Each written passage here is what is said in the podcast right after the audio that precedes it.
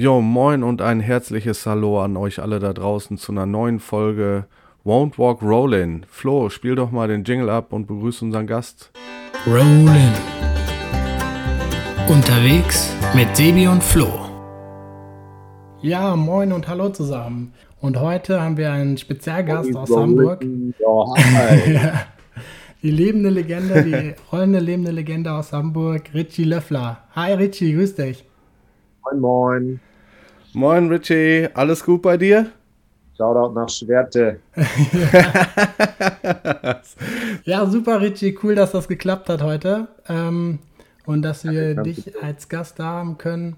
Äh, stell dich doch nochmal ganz kurz vor an unsere äh, ganzen Kite, Wellenreit und Skate-Enthusiasten. Wer bist du, wo kommst du her und äh, was treibt dich an? Ja, ich bin Richie Löffler, äh, geboren hier in Hamburg von einer schwedischen Mama und einem deutschen Papa.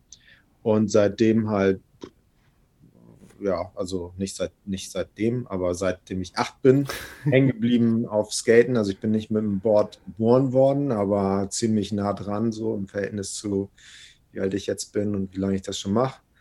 Also mit acht mein erstes Board bekommen. Ähm, und ja, das Wie bist du darauf gekommen? Dass, also wie hast du das, wie hast du das rausgefunden, dass es Skateboard gibt und dass, dass das was für dich ist? Also mein erster Impuls war ein Donald Duck Comic tatsächlich, lustige Taschenbücher, da sind Tick, Tick und Track mit dem Skateboard gefahren. Und dann wollte ich mein erstes Board, aber habe ich mir gedacht, das ist lustig, hätte ich auch Lust drauf und habe dann meine Mama überredet, mir ein Board zu kaufen. Ähm, bin dann auch die erste Zeit einfach nur so rumgerollt damit durch die Gegend, bis dann einmal, ähm, das muss so 85 gewesen sein, glaube ich, gab es dann im Fernsehen eine Sendung, die hieß Skateboard Fieber, Skateboard Madness auf Mhm. Englisch. Und das war so ein Film über einen, so einen, so einen, Hippie-Skate-Fotografen, der in seine Karre ein paar Skater eingeladen hat, um dann durch Kalifornien düst zu den ganzen verschiedenen Skateparks, um ein paar coole Aufnahmen zu sammeln. Ähm, da war zum Beispiel äh, ähm, äh, Stacy Peralta war schon mit dabei und Steve Caballero war mit dabei. Und das war auch fast, wenn du so willst, so ein bisschen die Blaupause, wo Stacy Peralta so ein bisschen gelernt hat, wie man so ein bisschen Storytelling und, und, und, und, und Videokram macht und so, was dann halt ja nachher auch ähm, essentiell wurde, als er mit George Paul zusammen äh, Paul Peralta äh, weitergeführt hat und da das ganze Skateboard-Videografie, äh, ikonische Graphics, Skateboard-Team und Marketing und so die Blaupause eigentlich gemacht hat, davon, wie Skaten eigentlich immer noch ist und vermarktet wird und auch ähm, wie die Videos gemacht werden, dass halt so Gruppen und Community-Feeling dargestellt wird und dann halt Leute das sehen, Bock drauf haben und teilweise Sachen davon adaptieren, Tricks adaptieren oder Styles, Klamotten-Styles und alles Mögliche. Ne? Mhm. Ja. Und da Das heißt, wir sind, bei, äh, bei American Sports, das war der erste Laden, wo ich mein erstes richtiges Board gekauft habe. Das war ähm, 1988 muss das gewesen sein, ja. Und ähm, dann bin ich aber auch ziemlich schnell in das Team gekommen, was dann formiert wurde, das American Sports Skateboard Team, wo dann auch Jan Waage, Christian Heidmann, Martin Schienbein, Matthias Janucha als unser Teammanager und Andreas Gabriel mit dabei waren. Und wir sind dann durch ganz Europa zu allen Contests gefahren und ja, das waren so die, Anfänge. das war Ende der, Ende der 80er, Anfang der 90er Jahre wahrscheinlich so, wenn du sagst, 88 das erste Brett gekauft, irgendwie damit geübt, äh, gerockt irgendwie. Ähm, wie, war, wie kann man sich das vorstellen? Wie war das da? Also du hast äh, mal erzählt, du hast irgendwie, als du das erste Brett hattest, überhaupt den ersten Skater gesehen in Hamburg, den ersten. Skater getroffen und dann Das kann man sich gar nicht Das vorstellen, innerhalb- das ist. Ne? Also Ja. ich bin zwei Jahre lang einfach nur mit meinem Board rumgefahren und habe Kurven gemacht und Turns gemacht und ähm, bin dann eine Stufe, dann zwei Stufen runtergefahren, also bevor ich überhaupt wusste, dass es einen anderen Skater auf der ganzen Welt gibt. Ne? Ich dachte echt, ich vielleicht der ne? Einzige. Kann man sich in der Instagram-Welt halt heute auch gar nicht mehr vorstellen. Oder auch generell mit Vor allen der Dingen, du Globalisierung. bist ja selber die Zeit, sage ich mal, klar, es ist immer relativ und manche Tage, also alle Tage sind gleich lang, lang nur verschieden breit, ne? Aber mhm. äh, zwischen acht und zehn, das sind, das sind Welten in der Zeit, ne? So, mhm. was das für eine lange Phase war, wie ich wirklich einfach nur alleine gefahren bin und ich wusste, dass es einen anderen Skater gibt. Ne? Ja. Aber wie geil auch da den, ähm, den Ansporn, den, den, den Spaß daran zu haben, einfach, also für sich das zu probieren. Ne? Heutzutage hat jeder irgendwie ein Handy mit dabei und wenn da ein Trick steht, muss der gefilmt werden. Irgendwie diese Attitüde, ähm, äh, wenn du es nicht gefilmt hast, hast du es nicht gestanden oder sonst irgendwas. Also man, es gibt wenig Leute, die, ähm, die, die sich noch selbst mit, also mit dem Trick beschäftigen oder wie auch immer, da, dann weiter zu pushen. Ne? Das, das stelle ich halt häufig fest. Ähm, und das ist ja da, ist das echt, war das das Ultimo, weil du ja gar keinen Vergleich hattest. Also du hast ja gar keinen anderen gesehen, der irgendwas anderes gemacht ja. hat.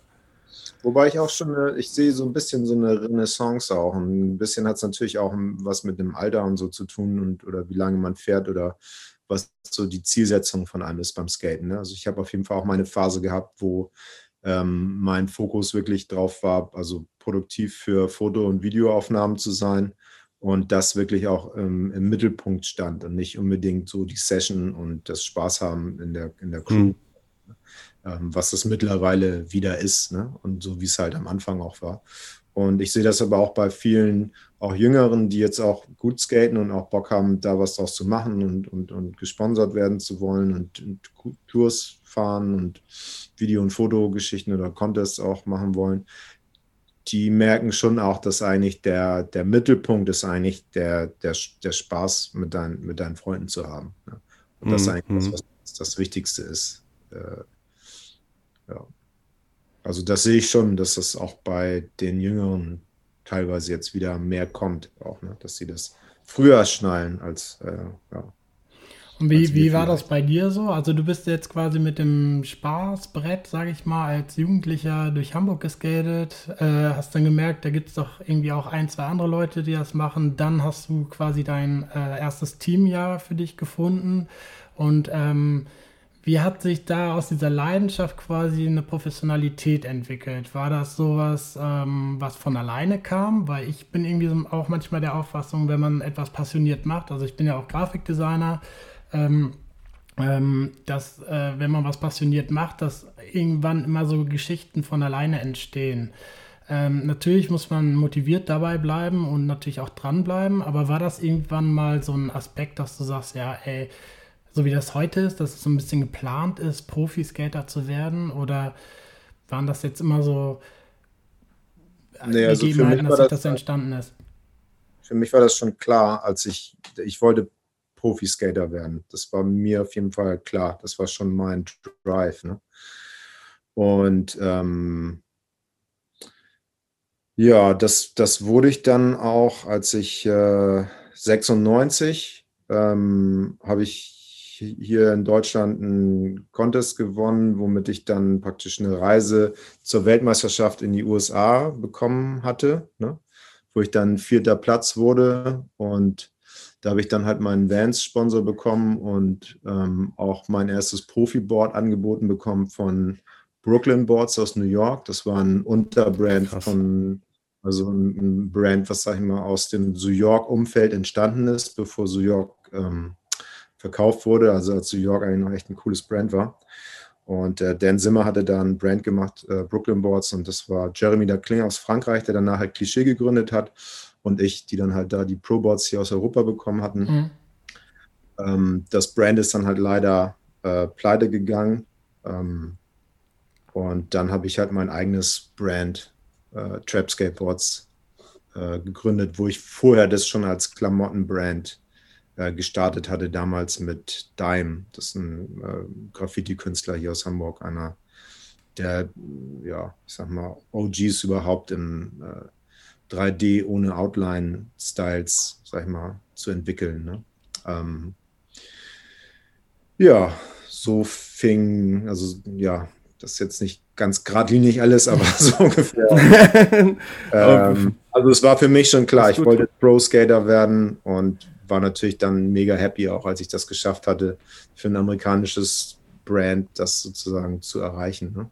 Ja, ich wollte Das- wollt das auch anführen quasi, dass es ja, glaube ich, auch nochmal eine Ausnahme ist, oder? Also ich glaube, es gab doch einige deutsche äh, Pro-Skater, die es probiert haben, auch äh, in den USA Fuß zu fassen und es dann nicht geschafft haben ähm, oder als Sponsoren Ja, bekommen und haben. ein paar haben es halt geschafft. Klaus Krabke zum Beispiel, Ja. ne, der dann äh, für äh, Paul kurz Pro war, dann für Santa Cruz und dann ja auch die Mucke schon gemacht hat, damals für ähm, Streets on Fire und Wheels on Fire. Ja. Richtig geil, natürlich ikonisch.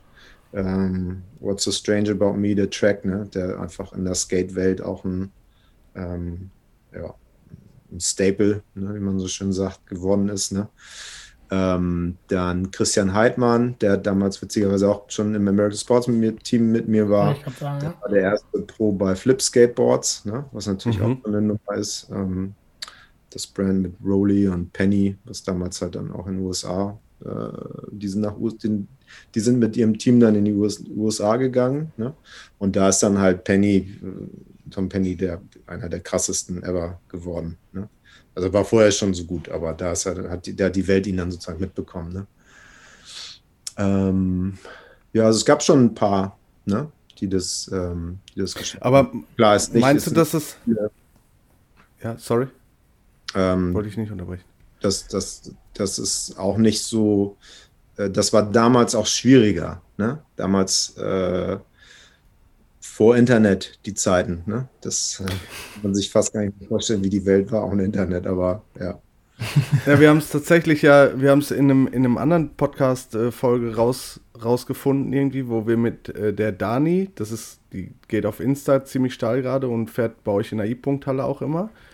Ähm, und äh, die hat halt uns so erzählt, sie, sie schaut sich halt Videos auch auf Insta an oder auf YouTube und versucht die dann nachzumachen und hat eine Tricklist, die sie nachfährt und so, ne? Und in dem Zuge, als wir darüber gequatscht haben, haben wir festgestellt, dass wir halt diese äh, Street-Style, Freestyle und Mini-Ramp-Bücher hatten mit ähm, Günter Mokulis und äh, wie, wie hieß es, der, der, ich habe es noch in der Hand gehabt, ähm, das Mini-Ramp-Buch habe ich nämlich auch gefunden. Ja. Und wie geil das war, man hat das Buch auf die Straße, ich weiß noch, wir haben das auf die Straße gelegt und dann haben wir die Tricks durchprobiert, nach den, Geil. die Fotos angeguckt und dann, hey, geil. Nach den Sequenzen, ne? Da hat ja auch Ja. Ja, Christian genau. gehabt, ne? Ich habe da auch ein Foto drin, auf jeden Fall in den Büchern. Aber, ja. Ach, siehst du, deswegen, also ich glaube, Christian Heidmann ist da mit drin, ne? Ja, ja, das ist, ein, das ist einer der Haupt, äh, ich glaube bei Street Style Teil 2, ne? Teil 1, Okay. glaube ich, hat Navroki die meisten Sachen gemacht und der war aber eher, eher Mini-Ramp-Skater, ne? Und dann Teil 2 hat, äh, hat Heidmann viel gemacht mit Gün Günter Mokulis, ne? Ja.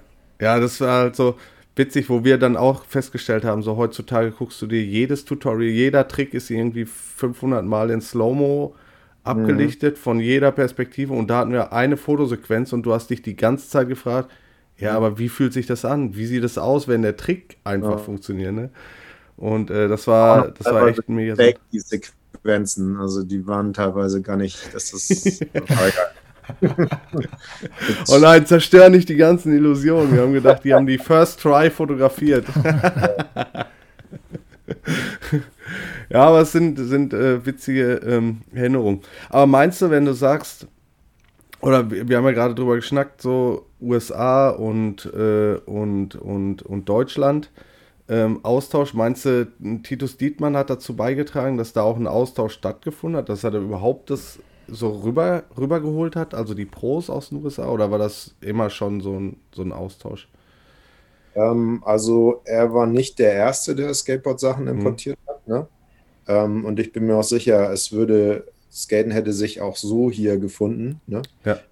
Aber er hat es natürlich, ähm, ich sag mal, befeuert. Ne? Und Hm. ähm, was, denke ich mal, so schon eine, eine sehr wichtige Sache für unser Skaten hier in Deutschland war, waren auf jeden Fall die World Cups damals. Ne? Die im Master Ja, das war. unser Mastership, ne?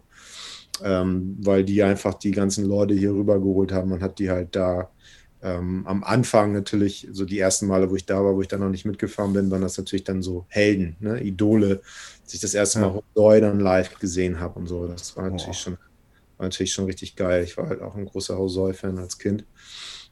Und Hosoi hatte dann da ähm, äh, sein, äh, sein Street äh, Run äh, verpasst, weil er halt natürlich feiern war abends und dann halt noch, er war halt noch im Hotel am Schlafen, als sein Run dran war. Und dann haben sie ihn irgendwann ans Telefon bekommen übers, übers Hotel und äh, den dann halt da hinbekommen und dann den Contest extra nochmal verzögert, damit er noch nachher seinen Run fahren kann. Ne? Geil.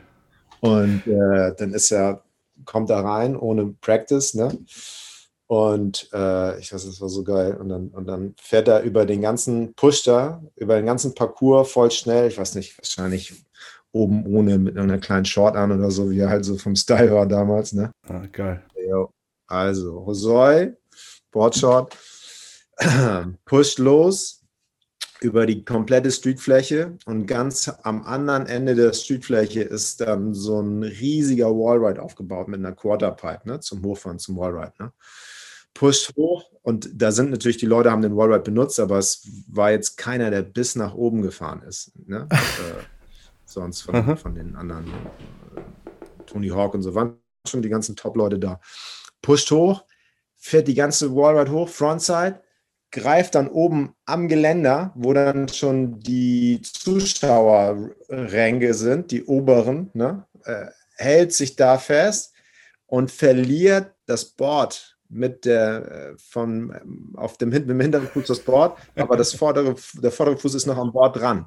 Fällt fast runter, das, die vom, vom Publikum halten ihn fest an den Arm, ziehen ihn sozusagen so ein bisschen wieder hoch, dass er halt wieder hängen kann. Dann kann er sich das Board mit dem Fuß wieder hochziehen, mit dem hinteren Fuß, hat das Board wieder unter beiden Füßen, lässt los und fährt wieder rein, runter, ne? Und Alter, das Publikum geht Alter, schön. ab, ne? Bis zum Gehen nicht mehr, ey. Und zieht da halt seinen, seinen Run noch komplett durch danach, ne? Also es war schon ähm, grandiose, grandiose Nummer. So random. Wann, weißt du noch, welches Jahr das war?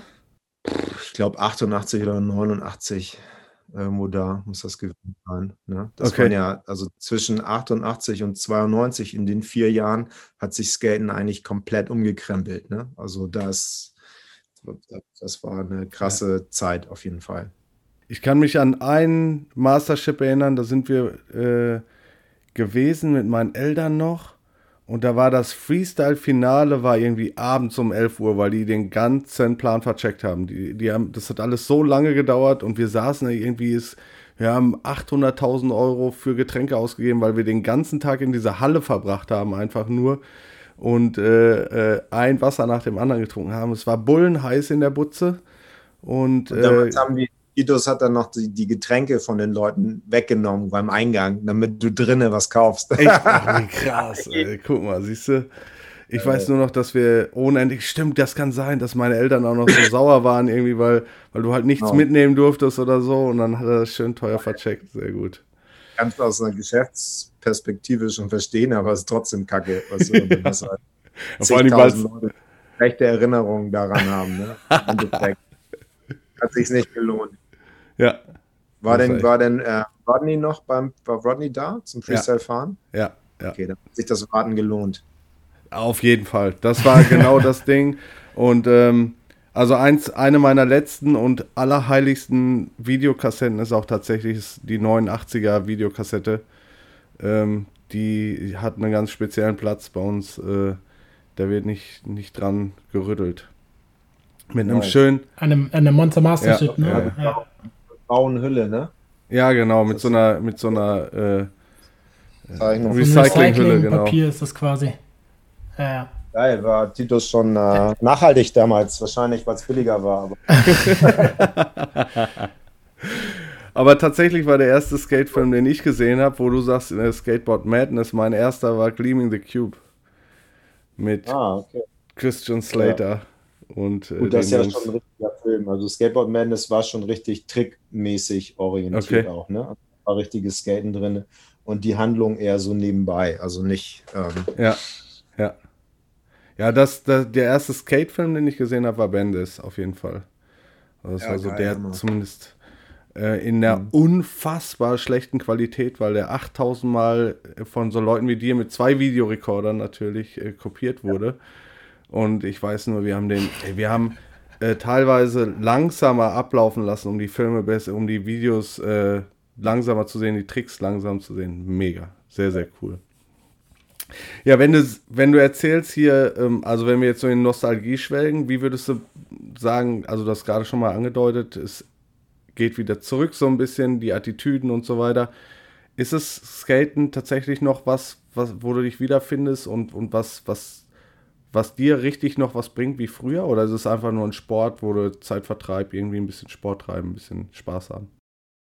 Nee, also Skaten war für mich schon immer eher halt ähm, äh, Kunst als Sport, ne? Auch wenn ich eine professionelle Karriere, wenn man das so nennen will, angestrebt habe. Also jetzt, ich habe es nie als sowas empfunden. Ich wusste nur, dass ich Pro werden wollte und ein Deck mit meinem Namen und ne, das halt als Hauptlebensmittelpunkt ähm, haben will. Ne? Das wusste ich schon, als ich, als ich Kind war. Ne? Ähm, ähm, ja, aber was, sorry, was war die Frage? Aber ja, ja, ähm, ob ja, ob sich das vielleicht verschoben hat. So, so ne? Es gibt ja vielleicht Leute, die werden ein bisschen überdrüssig an der, also zum Beispiel, weiß nicht, wenn man jetzt die ganze Zeit skatet, vielleicht ist man irgendwann drüber, auch motivationsmäßig, kann man sich nicht mehr motivieren, irgendwie den, den nächsten großen Hit zu landen in, in einem Trick oder sich irgendwie doch Zehnerstufen wieder runterzustürzen oder so.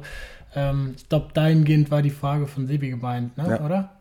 Also ich finde, Skaten ja. jetzt in einem ganz, in einem, in einem richtig coolen Feld ist, weil halt alles so ein bisschen mehr toleriert wird. Ne? Also es gab schon Zeiten, wo du, wenn du ein Bonus gemacht hattest oder deine Hose nicht weit genug war, du halt ausgelacht wurdest, so von deinen äh, Mitskatern. Also ich gehörte dann eher schon zu denen mit den Baggy Pants und also ich war dann kiddie-mäßig genug und ich sag mal, in meiner Anpassung eher orientiert an dem, was halt so cool und in war, ne? in unserer Welt. Ne? Das mhm. ist schon noch was anderes. Jetzt ist es ja insgesamt auch Skateboarding vom Fashion her sehr, sehr Mainstream und sehr breit. Damals wurden wir mit unseren breiten Hosen 1992 wurden wir halt ausgelacht auf der Straße, ne? wenn wir damit äh, rumgelaufen sind oder wenn du zu einer Familienfeier gegangen bist, ne? äh, oder auf der Straße, was ist das tun für Nummer? Hast du in die Hose gekackt oder was? Ne? Und drei Jahre gleichen Dudes dann halt auch äh, breite Hosen an, ne? weil dann das halt vorgegeben wurde in der Mode. Ne? Aber wir waren ein Outcast damals ne? und man wollte halt auch ähm, anders sein. Man wollte auch ein Statement haben auf der Straße, auch mit seinen Klamotten.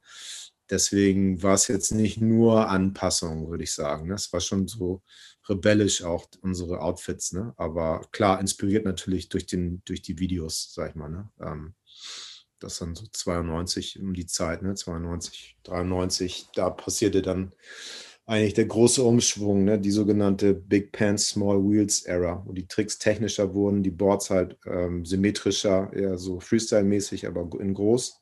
Mhm. Tricks, Tricks, also sehr viel Flip-Tricks, die ganzen Pressure-Flips sind gekommen, die Kombination No-Slide, Tate-Slide, ähm, Kombos, No-Slide to Crooked Grind oder so Geschichten, ähm, da hat man da Late-Flip-Geschichten sich da einen abge quetscht, bis man die ganzen Sachen gelernt hatte. Ne? Late Shovels, Front Foot Impossibles. Ja. Das schon, aber du würdest.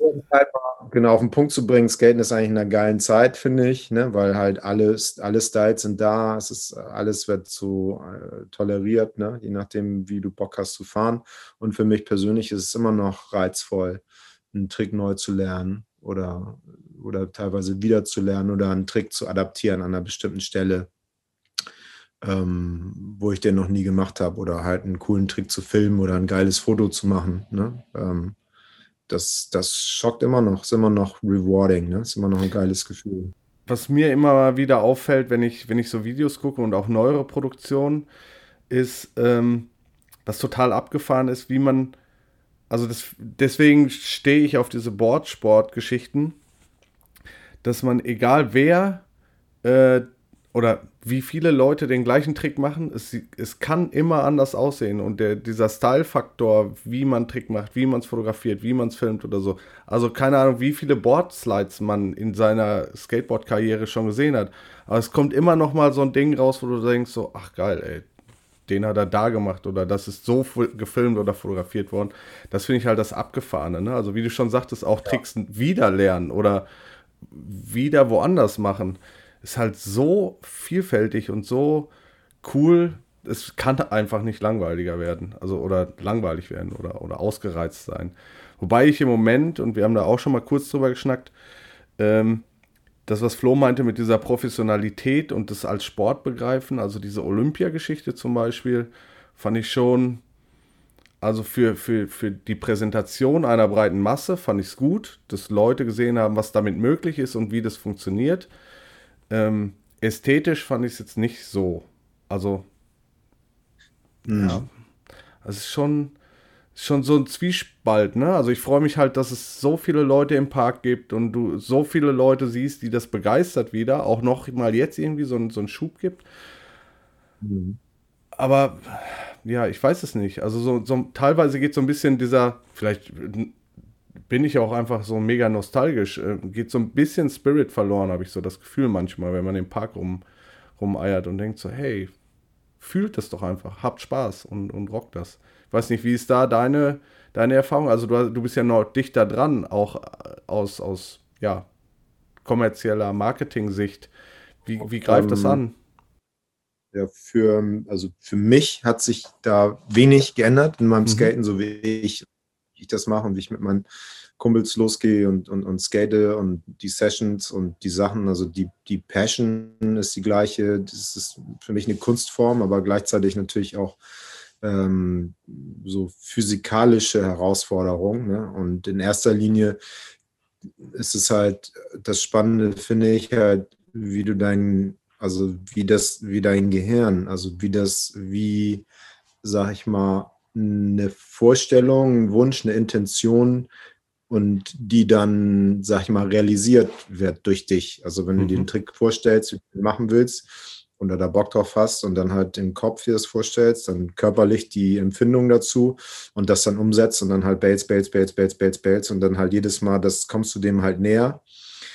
Und der war eigentlich vorher schon da, der Trick, nur du musst halt diese ganzen Wege gehen in, deiner, in, in deinem Gehirn und in deinem Körper, bis du zu diesem einen Punkt kommst, wo er dann halt perfekt ist. Ne? Und mhm. das halt so wenn du, gerade wenn du herausfordernde Sachen machst für Foto- oder Filmaufnahmen, hast du das halt oft. Aber, aber also dieser Prozess ist einfach, der ist einfach, finde ich, total geil. Das ist eigentlich so Zen in, in, in rollender Form. Ne? Zen-Practice in rollender Form.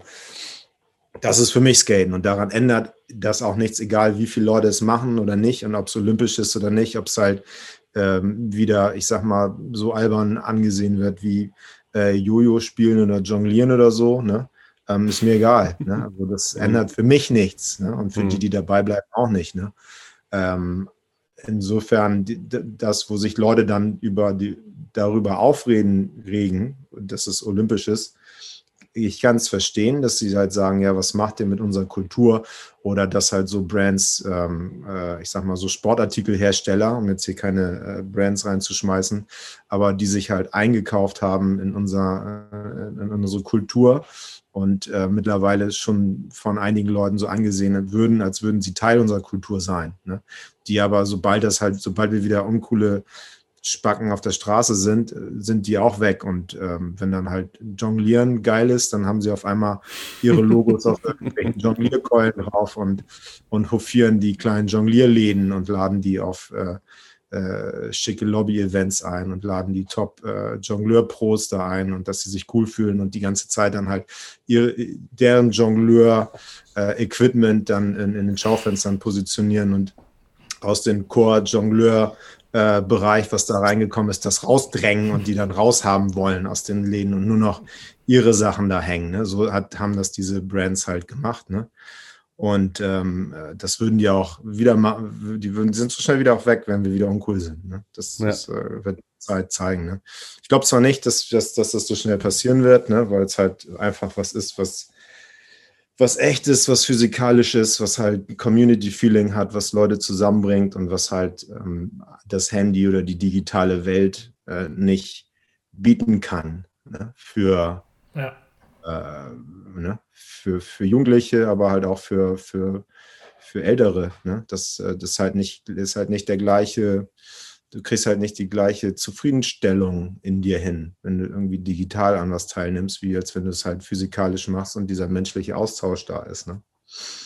Insofern, also einer von unseren Teamfahrern Äh, der Tyler Edmeyer ist ja auch bei der Olympiade mitgefahren und ich war ähm, vorher mit äh, Jürgen Horvath, der der Olympiatrainer ist, waren wir in Malmö vier Tage, um, um mhm. mit ihm nochmal die Olympiade nochmal zu skaten die ganze Zeit und ihn so ein bisschen vorzubereiten.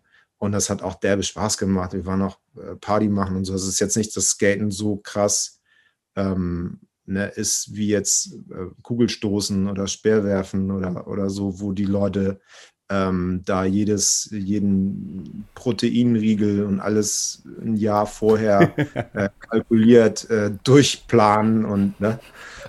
weißt du? Da sieht man immer, wo, Alter, wie kacke ist es dann, wenn du dann verkackst. Also, wenn du dann deinen dein Stabhochsprung, deinen Run, wenn du so willst, verkackst, dann kannst du sagen, okay, ey, fuck, Alter, okay, gut, aber weißt du? Ne? Ja, das ja. ist nicht komplettes Leben gestellt, weißt du, jahrelang. Ja. Ne? ja. Aber das ist tatsächlich, glaube ich, genau der, dieser schmale Grad, äh, das in so ein, in so ein Korsett zu zwängen, sag ich mal. Ne? Also auf der einen Seite eben multinational äh, dieses olympische Korsett, also das muss ja, muss ja irgendwie da reinpassen, ne? Und dann eben dieses, dieses Freigeistige, sich eben nicht irgendwo reindrängen zu lassen, der, der Skater-Community. Also das ist schon spannend. Und ähm, also ich finde find auch, also man hat allen Leuten zumindest angesehen, dass sie Spaß dran hatten. Also ich habe so ein paar Jungs auch auf Instagram verfolgt, wie die sich vorbereitet haben und sonst irgendwas.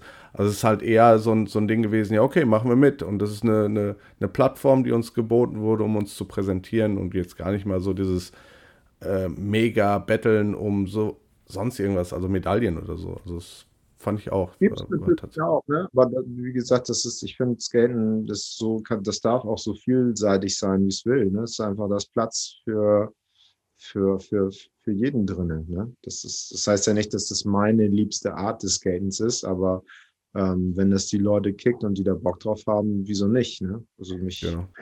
es, es, stört mich nicht, sagen wir mal so. Ne? Und wenn dann da halt äh, Leute das nutzen können für sich als Plattform, wieso nicht? Ne? Ja.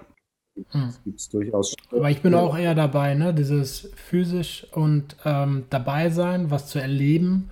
Und wir hatten es jetzt irgendwie, äh, letztens waren wir bei uns im lokalen Skatepark und Sebi hat auch davon erzählt, wie so eine Session entstanden ist. Dieser, äh, so ein kleiner, ähm, ja, kleiner interner Contest, der ja gar nicht böswillig ist, sondern einer legt einen Trick vor und der andere fühlt sich ja herausgefordert, den dann nachzumachen. Oder vielleicht ist einer gerade die ganze Zeit zugange und der andere zeigt dem anderen, wie, wie er gehen könnte, aber gar nicht äh, böswillig gemeint. Und dass da dann ja auch so Energien entstehen, die man ja digital ja auch gar nicht wahrnehmen kann. So, deswegen bin ich da voll bei dir, Richie. Ja. Dass jeder, der bei so einer Session mal dabei war und das ist ja auch das Coole beim Skaten, dass du ja Du hast ja einmal den, vielleicht den Pro-Skater, der wirklich sein Trickrepertoire abfeuern kann, aber dann immer noch an seinem neuen Trick arbeitet. Hast dann aber den Newbie oder auch so den, ja, Basis-Skater, der so seine Basistricks macht, aber sich dann auch an Tricks probiert und beide aber Spaß daran haben, ja, sich weiterzuentwickeln und ja. diese Energie zusammen zu teilen. So. Genau. Und das finde ich ist echt ein wichtiger Aspekt, dieser Community-Gedanke beim Skaten. Und ähm, ich weiß nicht, wie es dir gegangen ist. Ich habe zum Beispiel über Skaten schon so viele Bekanntschaften und auch äh, Freundschaften ähm, jetzt gehabt oder habe ich immer noch. Ähm, und das ist ja auch ein riesen Aspekt, oder? Also ich würde jetzt auch mal sagen, das ist doch eigentlich eine große Facette des Skatens. Ich meine, unsere Skate-Family ist halt weltweit, ne? Und ich habe also auf jedem Kontinent Freunde, wo ich jederzeit hinfahren kann und sofort zu Hause und äh, coole Sessions und äh, gute Partys und äh, ein nettes soziales Umfeld habe. Ne? Also das ist halt, wo hast du das sonst? Ne? Ich weiß nicht, ob die das beim Pokern auch so haben, dass wenn dann einer vorbeikommt. weißt du, wenn du genug, wenn du genug also, Geld dabei hast. Wenn du genug Geld hast, ja. ja aber das, dann geht es halt wieder da, ne? Dann, dann ist halt endlich. Aber du musst dich, glaube ich, auch einkaufen beim ja. Pokern, oder, ja. Sebi? Ich bin da ja, nicht so drin. Nicht so richtig, ich stehe auch Pokern, weil, aber so einfach von den vom, auch wieder vom, vom psychologischen Aspekt, ne? Weil ja. du ja eigentlich, du spielst ja eigentlich mit den Karten von, egal. Nein, aber das, äh, was Flo meint, ist, oder was du auch gesagt hast, es ist halt so abgefahren. Ich, wir waren vor ein paar Jahren in, in Huntington Beach und ich bin in diesen, in diesen Park gekommen und habe gedacht, ey, wie als Kind hast du den den, diesen, diesen Park gesehen und, und rollst da rein und auf einmal grüßen nicht alle Leute. Also du, du, du fährst einfach wie immer in die, egal welchen Park, du fährst rein und alle Leute grüßen dich erstmal. Ja, moin, schön, dass du da bist. Hab Spaß mit uns, ne? Wo gibt's das denn sonst? Ey, geh mal auf ein Fußballfeld oder sonst irgendwo. Äh, da gucken die dich erstmal an, was du für eine Trikotfarbe anhast oder was weiß ich irgendwie. Das, das ist halt genau das, was, was es einfach rockt und was, was Ja, so das gut ist. Judging und so, das gibt's schon auch und man checkt auch aus, wie einer ist und wie er drauf ist und was er kann und so, ne? Klar. Aber es ist halt nicht so, dass, dass das dann ein Ausschlusskriterium ist, ne? So Ja. für einige bestimmt auch, aber im, im Großen und Ganzen ist, sind wir schon eine weltweite Community, die auch zusammenhält, ne? Hm. Ja, ist eine gute Überleitung zur Community. Ähm, du bist jetzt gerade auch ja beim Fundraising am Start aktiv. Da haben wir auch mit Dani äh, schon drüber gesprochen. Da würde ich auch gerne den Podcast nutzen, um da für das Projekt irgendwie Werbung zu machen. Ähm, kannst du da ein bisschen was zu erzählen, was hinter der I-Punkt-Halle gerade passiert und ähm, ja, wie das so, wie das so läuft? Ähm, Also- ja, das ist halt, das wird halt, ist halt ein DIY-Bowl mit einer kleinen, sag ich mal so, streetmäßigen Area dran zusammen, aber alles halt so Mhm. als, als Flow, Flowpark, so aus Beton, ne? Und ähm, mir hat einfach irgendwie ein geiler ähm, Bowl, ähm, nicht ganz so hoch und mit geilen Corners und langen, langer, langer Grindfläche ähm, für Trick-Kombos und so hat mir irgendwie einfach ein bisschen gefehlt. Also ich finde ähm, Flora Bowl total geil und, und bringt auch Spaß, aber es ist halt ähm, sehr speziell, sag ich mal so, für Kombos fahren. Und ähm, Fruchtallee ähnlich, da sind halt dann die steilen Wände und der Deep End und das ist also die, die Trick-Kombos, ne, die man da so machen kann oder auch gerade wenn man halt Airs auch oder Olli, Ollis Kombos mit Grind-Kombos und so machen will, das ähm, hat mir einfach so ein bisschen gefehlt hier. Und das war eigentlich so die Uridee, weil ich halt viele Bowls auch in Dänemark und Schweden gefahren bin. Und da, ähm, ja, habe ich das einfach mal initiiert. Und der Baum, der Kumpel von mir, der halt viele Ramps und so auch schon gebaut hat, hatte dann Lust, das Ding mit mir zu realisieren, weil ich halt selber zwar bei ein paar DIY-Projekten schon mitgemacht habe, aber da auf jeden Fall nicht so gut bin und äh, schon da ein bisschen Know-how gerne hätte. Ne? Und dann hat sich da eine Gruppe von Leuten, auch aus der Halle ähm, und oder auch nicht nur aus der Halle, aber so die halt auch Bock haben, da mitzuhelfen, hat sich halt dann auch gefunden. Und ja, da sind wir halt gerade am Fundraisen, um halt noch die, die nächste Stufe äh, zu machen, wo es dann halt darum geht, den Beton zu kaufen zum Schießen. Ähm, und da das halt ein DIY-Projekt ist, so hat, sich, äh, hat sich das alles halt so natürlich so ein bisschen verschoben, immer zeitlich, weil es immer darauf ankommt, wann wer wie kann und so. Und dann ist auch die Hannes von Ankerrampen, der stellt uns die Pumpe zur Verfügung, um den Beton zu schießen. Dann ist eine Pumpe geklaut worden, dann hat er eine Verletzung gehabt und so. Also sind ein paar Sachen dazwischen gekommen immer. Ähm, Wer klaut eine Betonpumpe? Ja?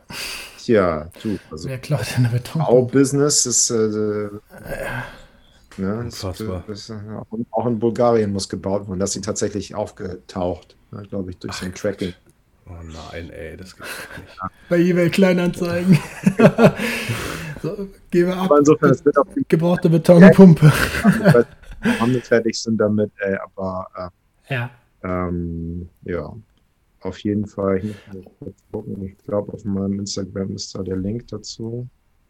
Ja, äh, Instagram war gerade down, das ist auch eine Seltenheit. Für ganz viele Menschen wahrscheinlich der äh, schlimmste Tag des Lebens. Instagram. Ähm, Ja. Gott. ja, Wie, viel, wie, wie, wie stark ist die Selbstmordrate gestiegen? ich weiß es nicht. Ähm, weil wir tatsächlich auch kurz. Gravedigger Bowl heißt der, ne? Bei Ja. GoFundMe. Ich weiß nicht, was. Genau. Ja, es spendet da gerne alle. Ja. Ähm, ich denke, Won't Walk wird da auch noch mal was reinwerfen in den Topf oder auch vielleicht sogar noch mal persönlich vorbeikommen, um da mitzuhelfen. Ja, es bringt Ähm, machst du da sonst irgendwie. Spaß, ne? weil man halt physikalisch was macht und dann auch ein bisschen was sieht, was passiert ist und ist halt so äh, auch ein bisschen so eine soziale Plastik, die da entsteht, ne? Weil wer wann wie wo mit, mithilft und wie viel Dynamik hat und so, ne? Je nachdem entsteht das Ding halt, ne? Ja, den letzten DIY-Park unter der Brücke, den haben sie ja leider äh, gekillt, Ja. letzten Winter, glaube ich. Mhm, genau. da hatte ich noch Glück, dass ich im Spätsommer noch mal ein, zwei Mal da durchrollen äh, konnte. Ja. ja, das war auf jeden Fall ein fettes, fettes Projekt. Das war schade, das, das habe ich erst sehr spät entdeckt. Ja. Ehrlich gesagt. Vielleicht war das aber auch so gewollt. Ich meine, es ist ja halt auch immer so ein bisschen schwierig mit den DIY-Projekten. Aber genau, ähm, spendet auf jeden Fall, kommt längs, guckt euch das an. Ähm, Gibt es sonst irgendwie Möglichkeiten, dich dazu zu supporten? Rufst du da nochmal auf, wenn irgendwie Mann oder Frau gebraucht werden zum Schippen ja, oder man, äh, irgendwie so? Äh, poste ich das halt immer in den Stories, ne? Und ja. wir werden auch demnächst noch so eine kleine Merchandise Collection machen mit Deck-T-Shirt. Und dann kannst du dir auch noch so ein Original, weil Viking Blocks ähm, von John Magnussen, das Brand aus Schweden, die werden sozusagen das Poolcooping dafür herstellen. Und dann werden wir halt noch diese Blocks auch einzeln zum Kaufen anbieten mit dem Logo drauf, ähm, dass man sich das zu Hause hinstellen kann. Und damit hat man dann sozusagen den Bowl auch mitfinanziert. Ne? Mhm. Das ist ja geil. Ja. Oder man kauft sich gleich 100 Stück und baut sich seinen eigenen Pool im Garten. kannst du aus dem Block rausschneiden. Können dir einen Bowl so. in, in deinen Garten bauen. Ja, wir haben eine kleine Fläche, wir sind auch am Raten, ob wir da Hühner an, äh, an, anbringen äh, oder, oder einen Pool oder ans äh, Mini Pool und darunter ist das sozusagen Hühnerstall und Boot. Wo die Hühner so unten so, hallo, habt ihr schon Eier Sehr gelegt?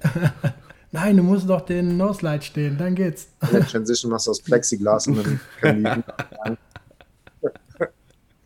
Sehr gut. Das ist echt geil. Ja, ähm, cool. Du hast es gerade schon gesagt, ähm, auf Instagram, wo kann man dich da finden oder wie, wie ist dein, dein Instagram-Account? Also Richie Löffler, ansonsten mein, also der, der Instagram-Handle, wenn man so will, der ist ähm, RVL, das sind meine drei Initialien, Richard Viktor Löffler, weiß ich. Mhm. Und dann, ich glaube, das sind drei Unterstriche. Okay. Ja, aber ansonsten findet man mich auch natürlich über den Mentis Skate Shop Instagram. Ne? Genau, das ist dein Business, ja. ne? Mentis Skate Shop. Also du bist mega aktiv. DIY-Projekte, Skateboards, Distribution, alles am Start. Ähm, das ist auch das, was du, was du durchziehst weiterhin. Ähm, also dein Business mit den, mit den Trap Skateboards und, und diese Distribution da über Mentis. Ja, genau. Ja. ja, sehr gut. kurz, kurz, kurz, und, kurz und knapp nochmal abgefrühstückt. Machen wir so. Einfach abgehakt. Ja, alles gut. Wir sind auch äh, fast am Ende. Wir müssen dir aber noch eine Sache entlocken. Okay. Die eine letzte Sache, die wir alle unsere Podcast-Gäste fragen. Wir haben auf unserem Blog oder auf unserer Webseite eine Liste, die heißt äh, Wanna Watch List. Und das, äh, da kommen Filme, die werden dort gepostet, ähm, kann auch ein Trailer sein zum Video, was äh, dir zuletzt ja, am meisten Spaß gemacht hat, dich inspiriert hat oder wo du sagst, das ist gerade so eine Perle der Skateboard-Szene, äh, die du gerne droppen würdest. Also ein Skateboard-Film oder was? Skateboard-Video? Ja, Film, Video, whatever, was dich Video, inspiriert hat wo du sagst hier, das ist also das. Wir hatten auch schon mal Biber. äh, also, also da würde ich äh, den, das Video von das Stereo-Video nehmen. Tin Can Folklore heißt das. Mhm. Das ist, äh, das, das, ist das Brand von Jason Lee und Chris Pestris. Ähm, mein Name alte, is, uh. Genau. Ein älteres von denen, aber Tin Can Folklore heißt das Video. Das ist in so einer blauen Verpackung. Das ist so ein geiles Video, so ein schöner Style, geil aufgenommen, geiler Vibe, geiler 90s-Vibe. Ähm, super acht Aufnahmen drin. Der Ethan Fowler-Part da drin ist genial, richtig schön stylisch. Ja, das würde ich dann sozusagen als ähm, Videotipp von mir. Sehr gut. Die Skate Culture mitgeben. Das ist gut. Das, das verlinken wir auf der Homepage und ähm, ja, verlinken das unter Podcast. So, und wenn ich einen zweiten noch, wenn ihr noch ein Local-Video dazu hören wollt, ja, klar. Ne? Ja, äh, da da gibt es äh, Hits from Duck Cam. Das ist auch ein, das ist, glaube ich, so Anfang 2000 entstanden. Hamburger mhm. Video. Mhm. Äh, das ist total lustig. Okay. auf YouTube. Hits from Dark Cam mit DA geschrieben, so wie man früher so die Wörter ein bisschen cooler, cooler geschrieben hat. Ne? Sehr gut. Das Packen wir auch mit drauf. Lustiger Classic für alle, die mal ein bisschen Hamburger Skaten aus den äh, ja, Anfang 2000er ne, sehen wollen. Sehr, sehr geil. Ja, dann haben wir es doch alles zusammen. Vielen, vielen Dank für das, für das amüsante und Hey, Richie. aufschlussreiche Gespräch. War sehr, sehr spannend und eine, eine gute, gute Reise nochmal in die Vergangenheit und, äh, und die, Auf jeden Fall. die. Hat mir auch Spaß gemacht, Jungs. Alter. Geil. Man merkt auf jeden Fall die Passion. vielen Dank für die Zeitreise. ja, für dich ist es noch weiter zurück. Bis zurück in den Sack. Genau. Sehr, sehr schön. Ja, vielen Dank und vielleicht sieht man sich ähm, am, am DIY-Park.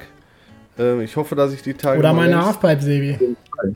Ja, da Das sind wenn wir da Ehre. loslegen, in der Hand immer gerne gesehen. Ne? Sehr schön. Ja, ansonsten schönen Abend noch. Flo hat wieder Spaß Ja. gemacht. Richie war sehr, sehr erfrischend. Vielen Dank. Ja, war super. Ja, noch ein Ding in eigener Sache. Wenn euch der Podcast gefallen hat, dann abonniert uns doch einfach auf Spotify, Apple Podcast, Podbean oder wo auch immer, wo ihr Bock habt. Schaut mal auf Instagram rein und abonniert uns da, liked uns oder kommentiert irgendwas. Wir freuen uns auf jedes Feedback von euch. Haut rein, bis denn dann.